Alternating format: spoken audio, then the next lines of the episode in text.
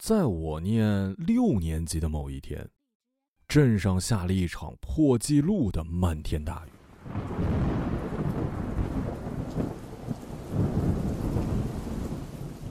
雨就像是被人倒下来的，我被学校里的不良分子扒光了衣服，赤身裸体走在回家路上，一步一个水坑啊！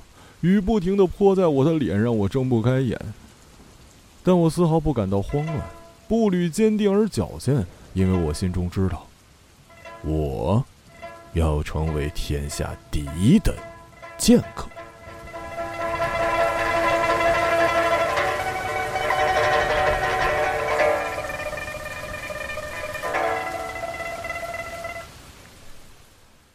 要说到这件事儿啊，必须得先提到李国伟。李国伟，我邻居，四十多，独居，膝下无子，也没娶妻，整个人呢就是骨瘦如柴，身形是薄如蝉翼，脸颊上一点肉都没有，唯独一双眼睛还算明亮，眼神从不飘忽，能盯一个地方很久很久。他的阴谋呢，从我三岁那年便徐徐展开了。彼时我刚搬到他家隔壁。他见到我的第一面之后，便开始了对我的怀柔战略。我爸妈呢工作忙，他便主动承担起接送我去幼儿园的工作。每天放学，他就骑着二八自行车载着我从幼儿园接上我，送我回家。总是先一圈圈在镇上兜圈，遇到炸串啊、棉花糖啊、糖人的流动摊贩，总得给我买上点吃完了还擦干净我的嘴。嘱咐我此事万万不可对我的父母提起，不然以后没得吃了。我呢也是猛烈的点头。进入夏季，他呢也总会时不时的提溜着凉菜和时令水果到我们家做客，如此热情大方，常常弄得我爸妈不好意思，于是常常留他一起吃饭。所以自打我记事儿起，我们差不多算是一个四人家庭。爸妈私底下聊过李国伟的姻亲，言语中带有狐疑。八卦来八卦去，最后归因为李国伟，啊，人到中年，身边没人作伴，多多少少想感受一些人情温暖。出于怜悯，他们对李国伟与我的温情攻势是放任不过。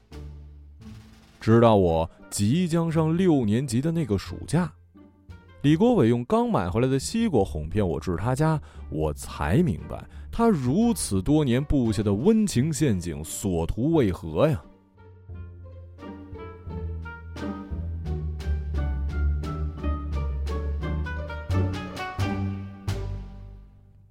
那是我第一次去他们家，一进门便是一张八仙桌，两张太师椅，他正坐在其中一张上喝着碗茶。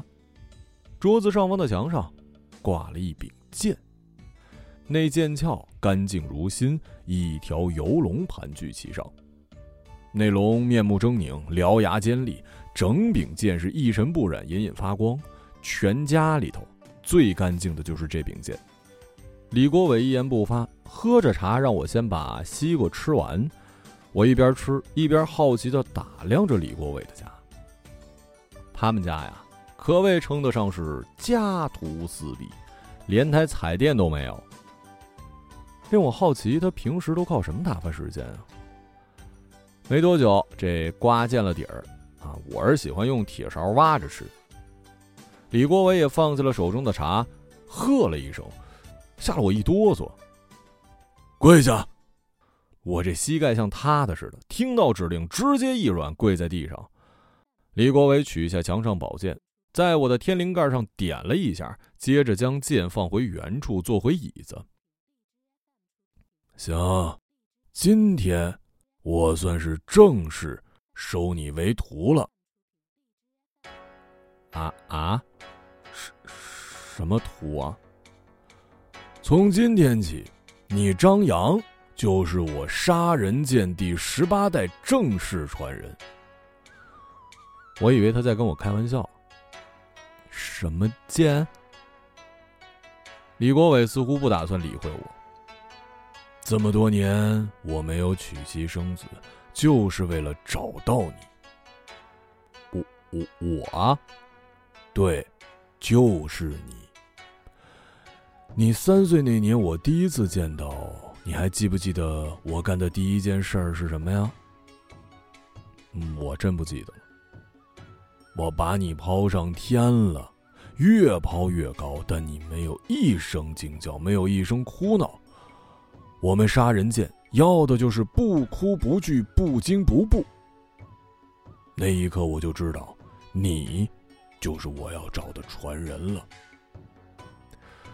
我一边体会他话语中胡扯的成分，一边感叹他对我如此之好的背后，竟然是这样的原因。李国伟扔出一沓钉装好的 A4 纸，第一页上是电脑自带的宋体打印的四个大字：“杀人剑法。”这本剑谱你先拿回去看，等看熟了，我就开始传授你真正的剑法。毕竟刚吃完人家西瓜，虽然呢我是满腹的疑窦，却听话的将剑谱收进了书包，回了家。晚上我躺在床上，被今天拜师戏码折磨的睡不着觉，于是翻看起这本触感异常现代的剑谱。当时武侠小说风靡大街小巷，各路英雄豪杰的名号和各种秘传武功招式的名字，谁人不知，谁人不晓啊？在我的想象里，这种武林秘籍里应该是各种意味不明的古言古语。没想到打开杀人剑法，除了封面上的四个汉字，整本剑谱全是图啊！图上是一个人体样式，每一页只是人体的某一个部位画了一叉啊！这一页是脖子，那一页是裤裆，数不胜数，眼花缭乱，看得我是晕头转向，不明所以。嗯，就睡了。第二天一放学，我就先钻进李国伟家，刚要开口，他就打断了我：“叫师傅。”“呃，师傅。”“问。”“嗯，剑谱看的怎么样了？”“看不懂啊。”“看不懂就对了。”我心中暗喜，虽然不知道自己对哪儿了。徒儿，你说。我们杀人剑所创为何呀？不会是为了杀人吧？你答对了，我们杀人剑派从创立之时，没有丁点花架子，所有招式就为了用最高最快的效率杀死一个人。师傅，你杀过人吗？这不重要，重要的是你要明白。这本剑谱里标注的所有位置都是可以一击毙命的。哇！我一下子恍然大悟。这段时间呢，你先把致命部位全都记住，必须要滚瓜烂熟的。小学时期我记忆力惊人呢，你譬如电视促销广告上的电话，我只要看一眼就能记住。我一直不知道我这项特长在哪里可以发挥它的价值，在今天我终于找到了。不知是何驱动着我，我发了疯似的寄送着剑谱上的那些点位。那个时候，我不知道剑刃一旦刺进去，人的血液会像是经过摇晃的玻璃汽水一样被打开的一瞬间那样的喷涌。我只是背。那段时间，我作业完成的很快的。因为我必须要在繁重的义务教育里挤出时间，好让我的剑客生涯走下下一个。因为我必须要在繁重的义务教育里挤出时间，好让我的剑客生涯走进下一个阶段。所幸，哎，我脑子灵，记忆力上佳，没多久就背了一滚瓜烂熟。都背下来了吗？嗯，那我考考你。那天的考核是这样的，他递给我一支树枝儿啊，看样子是精心挑选，不长不短，如一柄剑的长度，上细下宽，方便让我抓握。接着带我到了一个人形木桩前，打一遍。我心领神会，手持木枝，自上而下，从头到脚，将全部点位轻碰一遍啊，一个都不带差的。我有些得意的看着李国伟。李国伟只是淡淡的说了一句：“不错。”然后就招呼我到院子里，啊，带着树枝儿。到了院子，李国伟慢走到一棵槐树旁。理论知识学的差不多，按照你的学习速度，我没找错人，你确确实实是我派天选的传人。我心中狂喜呀！接下来要学的，就是剑法。我满怀期待，期望我的师傅会像武侠片的大侠一样一踏飞空，接着耍出一套绚丽的剑刃之舞。落地时，眼前的大树落叶纷飞，直至秃顶。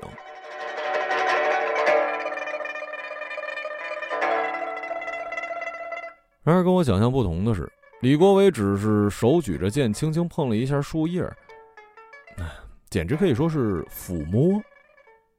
然而树叶并未受到伤害，如打了胶一般牢牢的挂在那儿。我有点不理解。李国伟收枝，对我说：“你去碰一下那片树叶，记住，一定要轻。”我走上前，用食指以极慢的速度靠近树叶。就在我刚触碰到它的一瞬间。它的根茎发出了清脆的断裂声，缓缓的飘了下来。我惊了。其实什么剑法都是花架子，最重要的核心是力。而剑法的核心就是，你信任你手中的武器，他也知道它只属于你。和他在一起，发出你想要发出的力，准确无误，收放自如。嗯，我明白，我明白。啊，师傅，我明白了。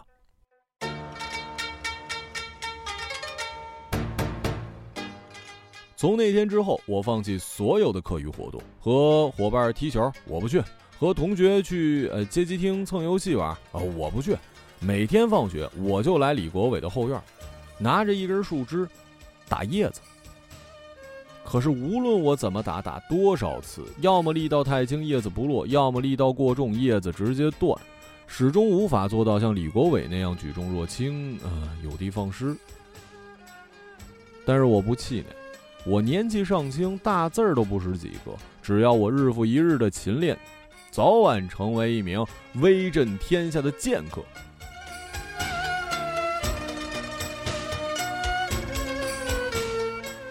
有时呢，会碰见去踢球的同学。庄瑶，你去干嘛呀？怎么都不踢球了？哎呀，练剑。他们听到之后，发出一阵巨大的笑声，看着我背着树枝，接着问：“张阳，你背着的就是你的宝剑啊？”“是啊，这就是我的剑。”哈哈。哎，练成绝世剑法以后当什么呀？剑客。我是不为所动，大步流星迈向属于我的道场，那里有我的敌人。一棵大树正在等着我。李国伟下班呢，偶尔会来视察我的训练，纠正姿势。几日下来，叹气颇多。这才会让我心生忐忑，害怕他突然告诉我你不是练剑的料。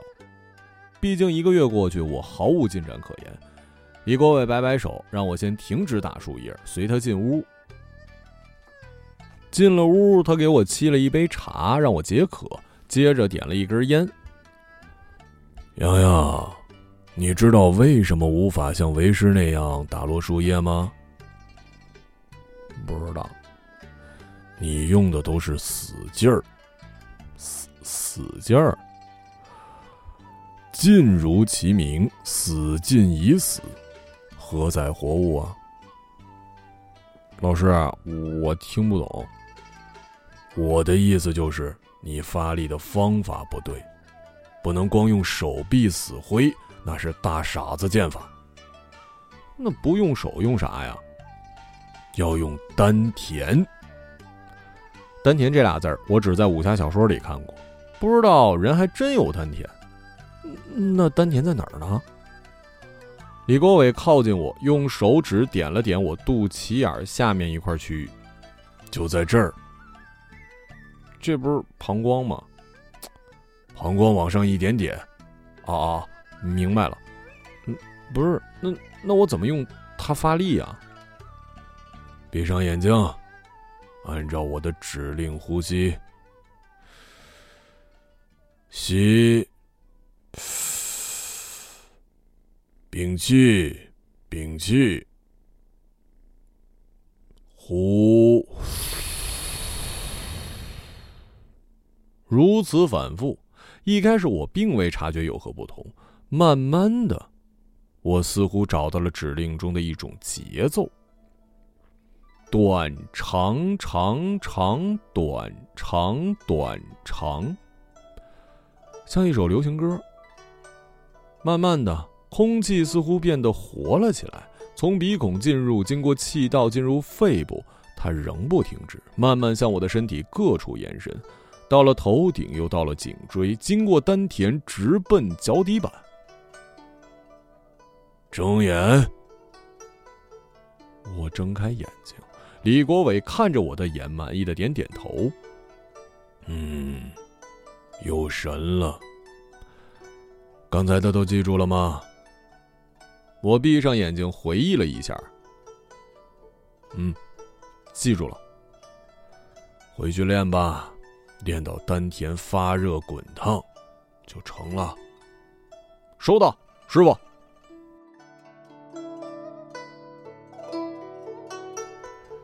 练这个的方便之处在于，我可以随时随地的呼吸吐纳。我上学路上练，我上课练，我下课练，我吃饭练，我睡觉练，甚至我大便的时候也没有忘记去训练我的丹田。苦恼的事情只有一点，那就是我剑客的威名已经在学校传开了，不少人趁着课间休息围到我们班级门口，为的就是看我一眼，嗯，然后跟同学背地里嘲笑我几句。在他们看来，这么一个瘦瘦小小、四肢纤细、走路都费劲儿的弱仔。断无可能成为一代大侠。但是狮子从来不会因为一群野犬的狂吠而乱了阵脚。我视他们为空气，专心专意的在心法上取得突破，直到那场大雨。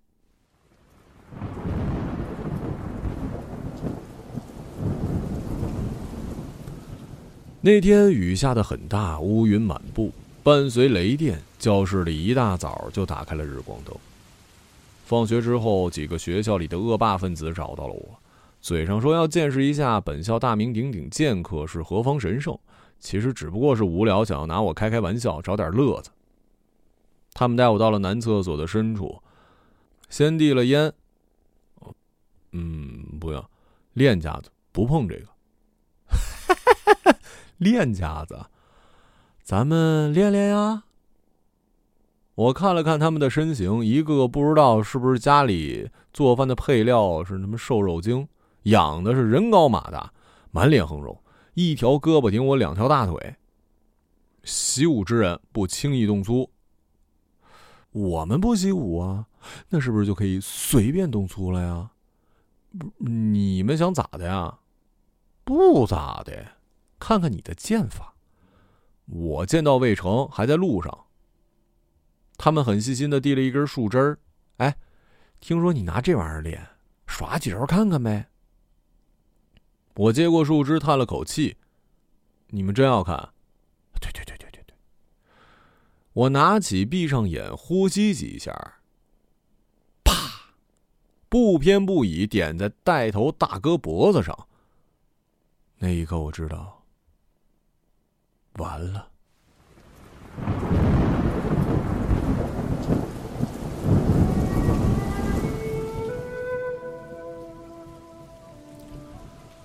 果不其然，几个人连打带踹还不满足，索性将我扒个精光，甚至颇为体贴的提示我：“今儿个呀，下大雨，你回家路上正好洗一澡。”哼。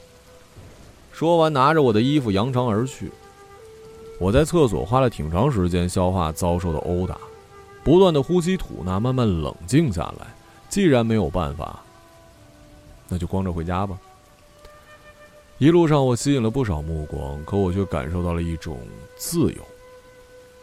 我赤脚走过一个又一个水坑，不必再去避让他们。我任由狂风和暴雨捶打，把我整个人从里到外洗个干净。一边走，我一边按师傅教给我的方法呼吸。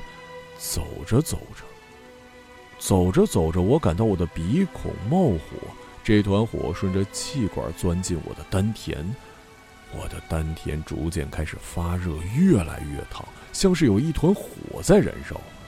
我一点也不冷，挨过打的地方也不疼，浑身充满了力气，眼睛里仿佛能射出光。这个世界在我眼中越来越清楚，我能看清每一滴落下的雨，每一辆疾驰而过的车，甚至即将刮在我脸上的狂风。回到家，母亲看到这样子，大惊失色，连忙拿浴巾给我擦干，又让我洗了热水澡，喝了热汤。可是我不冷，反而越来越热，浑身冒汗，躺在床上辗转反侧，无法入眠，肚子里那团火仍然在烧，我躁动不安。我告诉母亲：“给我一把剑，我要杀人。”我母亲惊在原地喊父亲。见到父亲，我说：“爹，给我一柄上好的剑，世间的丑恶还在等着我去消灭他们。”孩子呀，别急啊，我这就给你找剑去。但是他们并没有带我去取剑，而是去了急诊。体温计显示我发烧四十二度啊，给我打了退烧针，接着输了液。我的血管细，新来的护士扎了好几次才扎对。我对此毫无同感，我精力无穷，并不劳累。我瞪着眼睛坐在输液椅上。爸，输完了你一定带我去找剑，剑对我来说很重要。嗯，行，好。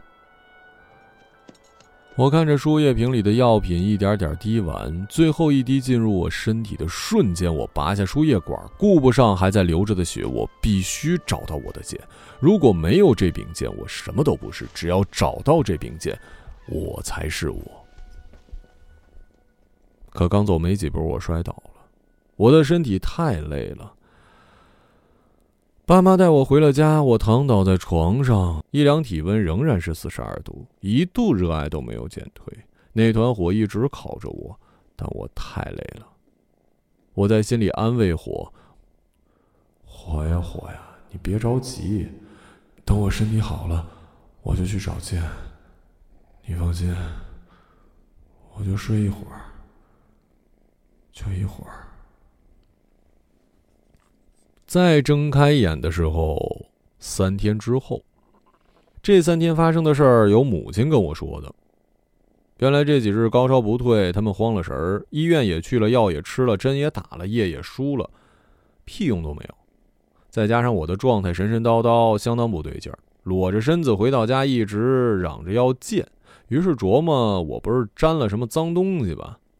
于是请了街坊认识，在当地比较有口碑的一大仙儿啊，给我驱了邪，我才逐渐好转。当问到我沾上什么东西的时候，大仙儿说，是一名凶神。当年这片是古战场，这凶神用剑杀了不少人，但最后惨死在围攻的大军之下。我爸妈这恍然大悟，怪不得呢，一直说要找剑呢。我妈还说啊，驱邪退烧之后，李国伟来看过我一次，但是见我第一眼就脱口而出，说了一句“完了”，说完人就跑了，去他们家找也没找到人。说起李国伟，我想起了丹田里的那团火，他不见了。我努力按照心法呼吸，可我的丹田毫无反应，只有膀胱难受。妈，我。我想尿尿。事后，爸妈知道我在学校被人欺负的事儿，给我转了学。李国伟呢，好像就这么消失了，不知道去了哪儿。我常爬进他的院子，但没有发现他回来的痕迹。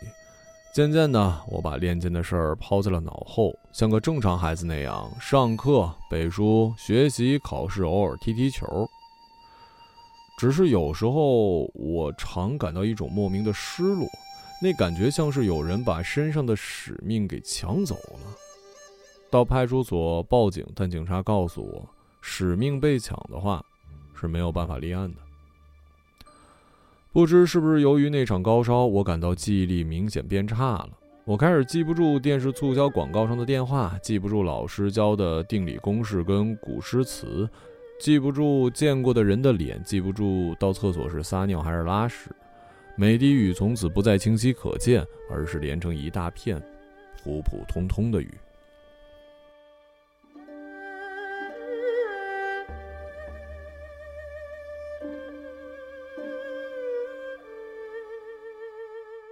我淋了一场普普通通的雨，渐渐成为一个普普通通的人。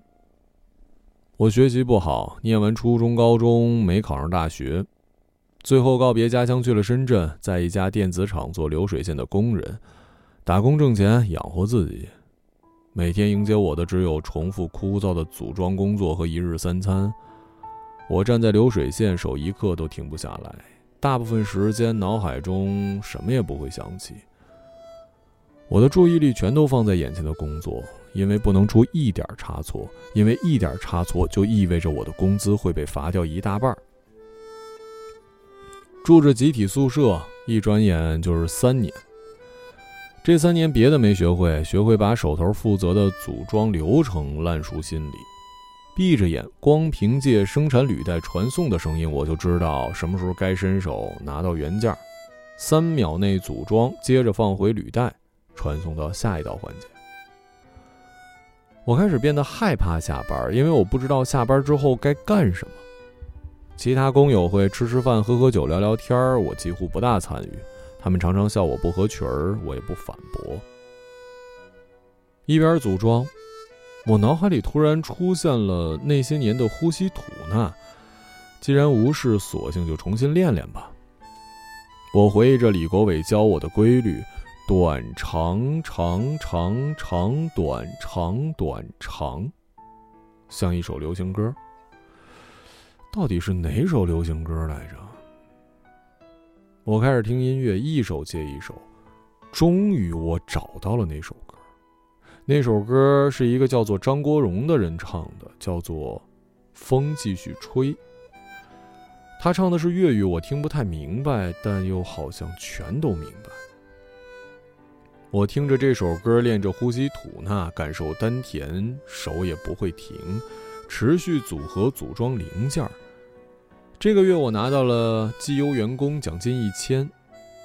拿到奖金的那天，我请那群认为我不合群的人吃了顿饭，他们又吃又喝又抽烟，拿我插科打诨，说我简直是个机器人，待在流水线一待就是一整天，将来人工智能取代谁的工作都取代不了我的。因为我会把机器人给累死，累没电。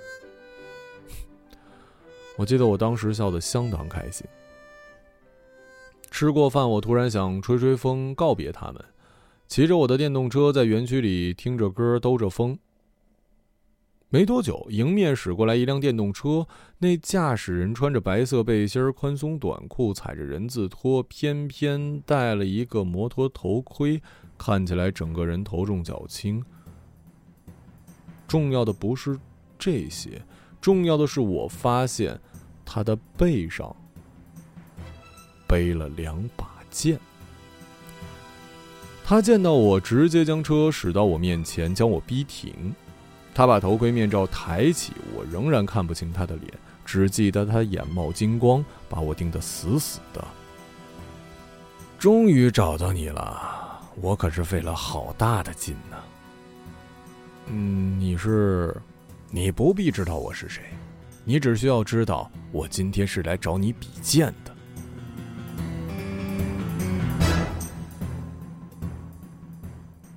可是我没练过剑啊，你没必要撒谎。我没练过呀，我从头到尾就没有碰过真的剑啊。不是，你为什么要找我比啊？赢了你。我就是天下第一。你不赢我，你也是天下第一啊！不，我必须要赢。说完，他取下两柄剑，其中一柄扔到了我的脚边。我给你三秒钟，数到三，不管你拿不拿剑，我都会砍你。我看到脚边的剑，我看到脚边的剑，犹豫间，白背心已经拔出了他的剑，寒光闪的让我有些害怕。三，他开始倒数，同时人摆出架势向我迈了一步。二。我突然心中涌起太多的回忆，一瞬间甚至不知道该先回忆哪件事儿。一，他已经来到我的面前，我本能的闭上了眼睛。再睁开眼睛的时候，我已经手里握着剑点在了他的喉咙上。他笑了一声，有些惨意，接着把手上的剑一扔。我输了，你赢了。你是天下第一。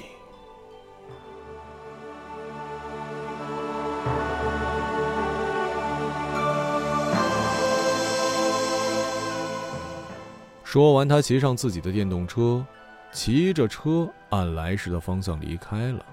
我握着剑，陷入一种莫名的沉思。说是莫名其妙，是因为我不知道该思考什么；说是沉思，是因为我似乎感觉是接到了民警的电话。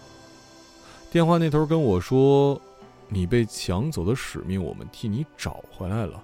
这次保管好，别再丢了。”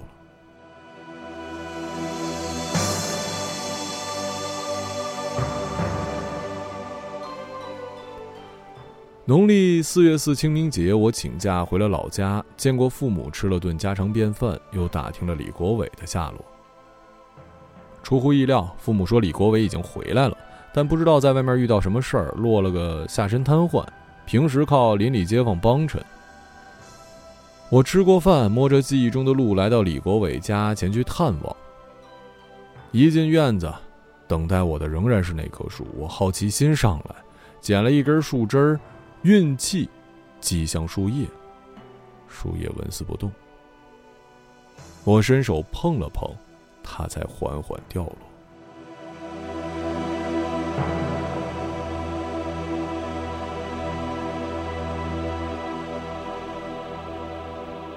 我继续向屋内走，却发现李国伟端坐如常，坐在太师椅，翘着二郎腿，手里端着一碗茶，掀开茶盖儿。呷了一口，接着对我说：“你来了，师傅。”李国伟没说话，站起来取下墙上一直挂着的那柄宝剑，递给我：“拿着吧。”我接过，跪下磕了三个响头。李国伟继续把茶喝完，回到屋内，躺了下来。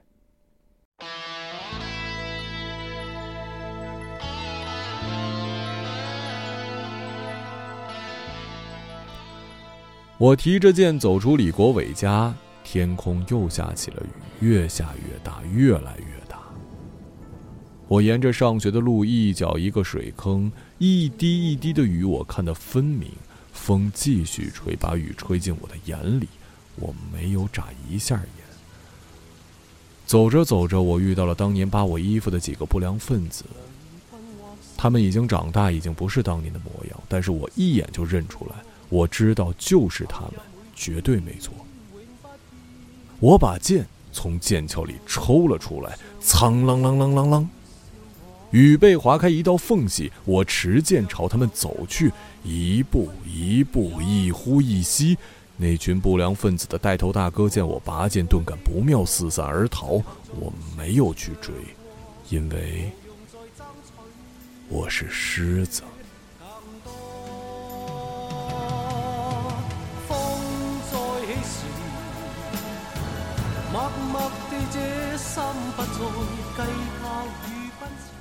雨越下越大，我站在大街，闭着眼，认真的听。我听到车开远，听到街上的行人渐渐消失，我听到流水线渐渐停了，只剩下风、雨、雷、电。接着，在这风雨雷电里，我听到了烽火开始燃烧，我听到万马因不安而齐鸣，听到两军交战时每一名士兵的屏息，我听到了旌旗在飘，我听到数万颗心在奋力的跳。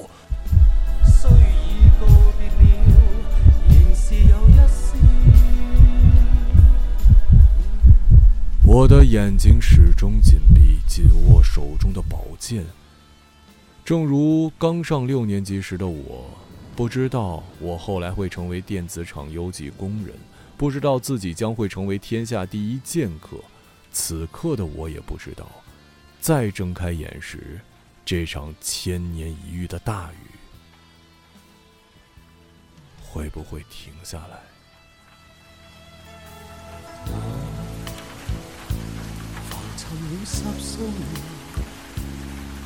在星空下，太着请你容我别去一个朗读者，马晓成。来日某天再相见，但愿用热烈掌声欢送我。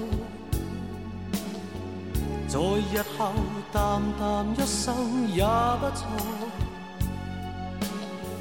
那暖暖双手最后可永远伴我，何用再得到